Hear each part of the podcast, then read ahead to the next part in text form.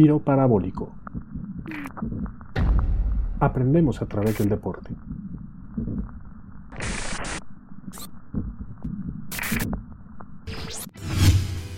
Cada vez que nos acercamos a los Juegos Olímpicos es natural preguntarse qué también le puede ir a tu país en el medallero. En el caso de México en realidad la pregunta debería ser ¿cuándo nos ha ido bien? ya que los lugares que suele ocupar nuestra delegación están muy lejos del tamaño de nuestro país. Yo soy Ricardo Otero y esto es Tiro Parabólico, un podcast de periodismo didáctico de deportes. Y en este segundo episodio hablaremos sobre cómo las potencias económicas dominan el medallero olímpico y el lugar que México debería ocupar. En París 2024 habrá 329 eventos deportivos, por lo que poco más de mil medallas de oro, plata y bronce se entregarán entre el 27 de julio y el 11 de agosto. No descubrimos el hilo negro si les digo que Estados Unidos y China pelearán por la cima del medallero, tal como ocurrió desde 2004, lo cual además coincide con que se trata de las dos economías más poderosas del mundo. Gran Bretaña sorprendió con el segundo lugar en Río 2016 y ellos junto a otros países como Japón, Francia o Alemania pelearán por meterse al top 5. Pero ¿cuáles son realmente las aspiraciones de México? Estamos a inicios de febrero y aún es temprano para dar un pronóstico sobre la cantidad de medallas que se obtendrán por nuestros atletas pero luce difícil que se superen los récords de 9 medallas totales y 3 de oro que se ganaron en México 68. En Tokio 2020, el top 3 del medallero lo ocuparon Estados Unidos, China y Japón, los mismos tres países que, en ese orden, tienen las economías más grandes del mundo de acuerdo con el volumen de su Producto Interno Bruto. Es cierto, Japón fue impulsado por ser país sede para superar a otras naciones que suelen terminar arriba de ellos, pero desde apenas 2004 solo una vez han salido del top 10. Otras economías poderosas como la del Reino Unido, Alemania y Francia pelean siempre por estar entre esos 10 primeros lugares. Entonces, ¿qué es lo que pasa con México? México tiene la economía número 14 del mundo, según la medición del Banco Mundial en 2023. Sin embargo, dos años antes ocupó el lugar 84 del medallero de Tokio 2020. Además, es el país número 10 por tamaño de población y 13 por tamaño de territorio. En esta teoría de la correlación entre el tamaño de las economías y el poder deportivo, por supuesto que hay excepciones. Por ejemplo, Cuba, Nueva Zelanda y Hungría, que tienen poblaciones pequeñas y por tanto economías menos voluminosas que las grandes potencias mundiales, se metieron al top 15 del medallero de Tokio 2020. Kenia, la economía 64 del mundo, se metió al top 20 del medallero. Jamaica, la economía 123, fue el lugar 21 pero México es una excepción del lado negativo y quizás una de las más escandalosas. Así que si me preguntan si a México le va a ir bien en París 2024, mi respuesta sería decir que nunca nos ha ido bien y que difícilmente esta vez será diferente. Pero eso debe cambiar. México no debería bajar nunca al top 20 del medallero olímpico, y para llegar ahí, en Tokio 2020 la línea era ganar al menos 4 oros, 2 platas y 2 bronces que ganó Noruega. Para el top 15 se necesitan 6 oros y las 20 medallas totales que obtuvo Nueva Zelanda. Algo alrededor de esas cifras debería ser el potencial de nuestro deporte. Platiqué con Bernardo de la Garza, jefe de misión de la delegación mexicana en París 2024, sobre las expectativas reales de nuestros atletas en los próximos Juegos Olímpicos. Cuando pasen los Juegos habrá que ver si fue una buena actuación, si no, dónde se tuvo un buen desempeño, qué se pudo haber hecho mejor, qué falló, en fin pero lo que creo que es muy importante en estos Juegos en particular, desde mi perspectiva, es que ya son dos ciclos olímpicos en los que se vienen ganando menos medallas. O sea, viene, hemos venido en una, en una caída en cuanto a la consecución de medallas y sí creo que hay que intentar todos cooperando, ¿no? porque eso, eso, no depende de uno, por supuesto, eh, darle la vuelta o, detener esa caída en resultados en medallas olímpicas. Nos hemos acostumbrado a ganar pocas medallas y hemos normalizado valorar como exitosa una cosecha con un rango de entre 6 y 8 preseas totales, aunque ninguna sea de oro. Eso es lo que piensa de la Garza.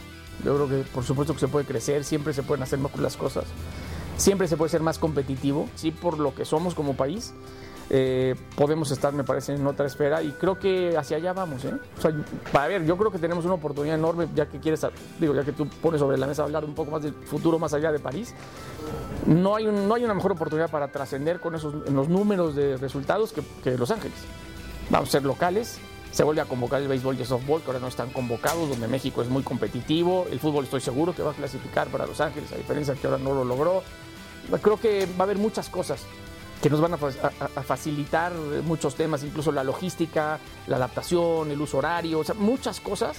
Los Ángeles debe ser el foco de romper récords, me parece a mí, en consecución de todo para México. Porque, ojo, debemos recordar que para escalar lugares en el medallero olímpico, lo que cuentan son los oros. Vale más una medalla dorada que cualquier número de los otros metales. Por ejemplo, en Beijing 2008, los dos oros que ganó México en el Taekwondo hicieron escalar a nuestra delegación al lugar 36, mucho más cerca de lo que pensamos que es nuestro potencial. La diferencia entre ganar una medalla de oro o una de bronce difícilmente es atribuible a la suerte o a las circunstancias, sino más bien al trabajo y a la inversión que permitan el desarrollo de todo el potencial de los deportistas. Después de ser el tercer lugar en los Juegos Panamericanos Lima 2019, México fue el número 14 entre todas las naciones de nuestro continente en Tokio 2020, superado por delegaciones como Canadá, Cuba, Jamaica, Ecuador, Bahamas, Venezuela, Bermudas, Puerto Rico, Colombia y Argentina, a las que se les derrotó dos años antes en la capital del Perú. De ahí podemos deducir que los resultados de un evento regional como los Juegos Panamericanos no son un termómetro para saber qué pasará en los Juegos Olímpicos. Además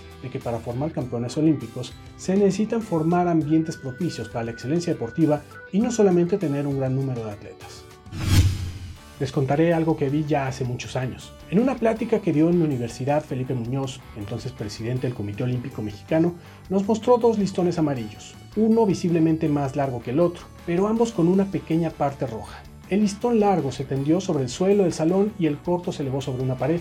Muñoz, campeón olímpico de natación en 1968, nos dijo que ambos listones medían en total exactamente lo mismo que el récord mundial del salto de longitud y el salto de altura, pero que la parte roja de cada uno era la diferencia que había con el récord mexicano. Su frase para rematar el ejercicio ilustrativo fue, esa parte roja cuesta millones de dólares. Bernardo de la Garza fue titular de la CONADE entre 2009 y 2012, por lo que conoce a detalle cómo opera la estrategia del sector público en el deporte en México. Y la pregunta que le hice fue, ¿Qué tanta culpa o qué tanto son víctimas los atletas de que como país México esté lejos de tener la cantidad de campeones olímpicos que debería tener? Todas las variables que tú señalaste, en todas estamos a deber. Entonces, cada una tiene que aportar lo suyo. Si hablábamos ¿no? de cuáles pueden ser las variables que determinen un resultado, si la economía o en un país, si el involucramiento de la iniciativa privada, si el deporte escolar, lo tenemos muy mal, por cierto. Este, yo creo que es una de las fallas más grandes y empezamos a ver las diferentes variables, pues en ningún frente puedes decir, aquí estamos excelentes. El deporte mexicano está mal estructurado y no es la primera vez que lo digo, incluso cuando estaba en la CONADE lo decía y lo sostengo y lo debatí al interior del equipo de gobierno del que me tocó ser parte. tú tienes una CONADE que depende de la SEP. La educación está descentralizada. La CONADE no puede entrar a las escuelas. No es parte del deporte escolar. ¿Cómo? O sea, ¿cómo vas a tener una entidad deportiva eh, que lleva de alguna manera el mandato de desarrollarlo en el país y donde tienes a más de 20 millones de niños cautivos durante 8 horas, 6, las que sean, ¿no? Este, no puede aplicar una política deportiva. Es ilógico. ¿Para qué depende de la CEP entonces? Hay, hay, una cosa completamente extraña y, y, que no obedece a las necesidades que tendría el desarrollo del deporte. ¿no? Pero sí es importantísimo que haya una palanca de deporte escolar. Entonces déjale a la CONADE esa parte. eso, eso sería mi propuesta. Dejen que la CONADE realmente sea quien lleve la directriz de la iniciación deportiva y el deporte escolar. El deporte es igual para todos cuando lo practicas, pero para poderlo practicar no. Y si tú no ofreces como política pública una puerta abierta a todos, entonces ¿quiénes son los que sí pueden competir? Pues los que pueden pagar una escuela privada, los que tienen sus papás posibilidades de llevarlos a algún club, campamento, escuela de iniciación, lo que sea, ya fuera, fuera del colegio que el piso no es parejo. No, no es. No, pues no es, no es parejo uno.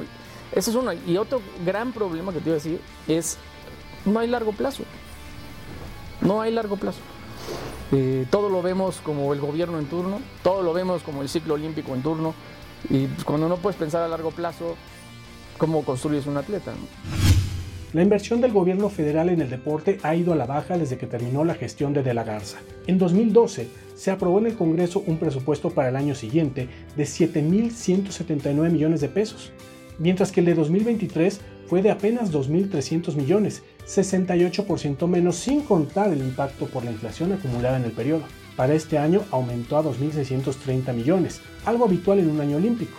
Pero si añadimos el efecto de la inflación en la economía es apenas el 23% respecto a lo presupuestado para 2013. Ante este escenario, algunos de los estados han sido los mayores benefactores de los atletas mexicanos de alto rendimiento mediante sus presupuestos locales, con apoyos y becas paralelas a las que ofrece el gobierno federal. Pero ni son todos los estados ni resulta suficiente para la formación para que todos los atletas desarrollen su máximo potencial. A estas alturas seguramente estás pensando, bueno, ¿y por qué no se involucra la iniciativa privada? Sí lo hace, en meses recientes hubo episodios que lo evidencian, como el apoyo de varias marcas a la selección de natación artística tras un cruce de declaraciones con la titular de la CONADE, Ana Guevara, al igual que con los clavadistas. El mes pasado falleció Carlos Bremer, empresario del grupo financiero Value, que por décadas fue mecenas de cientos de deportistas. Las empresas Bimbo y Banco Azteca firmaron y anunciaron acuerdos con el Comité Olímpico Mexicano para el apoyo a los atletas rumbo París 2024 y Los Ángeles 2028. Tiene muchos beneficios y uno de ellos es interno, ¿no? que te obliga a trabajar con transparencia y con compromiso porque tienes que rendirles cuentas, no es como que te dan un cheque en blanco y eso es muy bueno, ¿no? es como cuando una empresa cotiza en la bolsa, se obliga a estar reportando y se obliga a tener buenas prácticas porque si no te metes en un gran problema y le tiene un costo muy grande para una empresa engañar al mercado. Bueno, imagínate, igual para nosotros tenemos que cumplir con todo lo que nos comprometemos con los patrocinadores. Aunque no lo crean, el presupuesto del gobierno federal de los Estados Unidos para el deporte es cero. Sí, en ese país, el más poderoso del mundo y el de los mejores deportistas, no existe un Ministerio del Deporte equivalente a nuestra CONADE. La inversión en el deporte, que es altísima, se realiza primero con presupuestos locales de los estados, también de lo que reciben las escuelas públicas y en la punta del iceberg de inversiones multimillonarias de empresas privadas. ¿Se puede replicar ese modelo en México? ¿En cuánto tiempo? Es necesario liberar a la CONADE de la obligación de financiar el deporte de alto rendimiento e involucrar más a escuelas, universidades e iniciativa privada para alcanzar el lugar 15 del medallero olímpico, Bernardo Lagarza comparte sus puntos de vista. Bueno, hay que ser honestos, no podemos replicar eso. Podemos ser un modelo en donde adaptado el deporte universitario pudiera ser autosustentable, creo que sí. No, pero luego no es fácil, ¿no?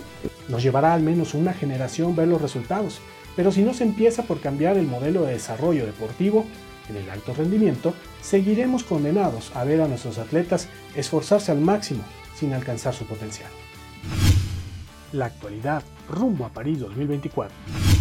La red de transporte público de París contará con más de 3.000 dispositivos de traducción asistidos por inteligencia artificial para ayudar a los visitantes a navegar por la red de la capital francesa durante los Juegos Olímpicos. En marzo iniciarán los ensayos para la ceremonia de apertura de París 2024, reveló el director artístico Thomas Joly, quien además anunció que habrá números artísticos a lo largo de los 6 kilómetros del recorrido del desfile de las naciones sobre el río Sena. Ángel Di María, campeón olímpico de fútbol en Beijing 2008 y mundial en Qatar 2022, descartó asistir a París 2024 en caso de que Argentina clasifique en el preolímpico sudamericano. El Fideo confirmó que se retira de su selección tras la Copa América de este verano. Las selecciones de deportes acuáticos de México ya están en Doha para participar en los campeonatos mundiales que inician este 2 de febrero y se extienden hasta el día 18. Ahí buscarán asegurar plazas olímpicas, principalmente en natación y clavados.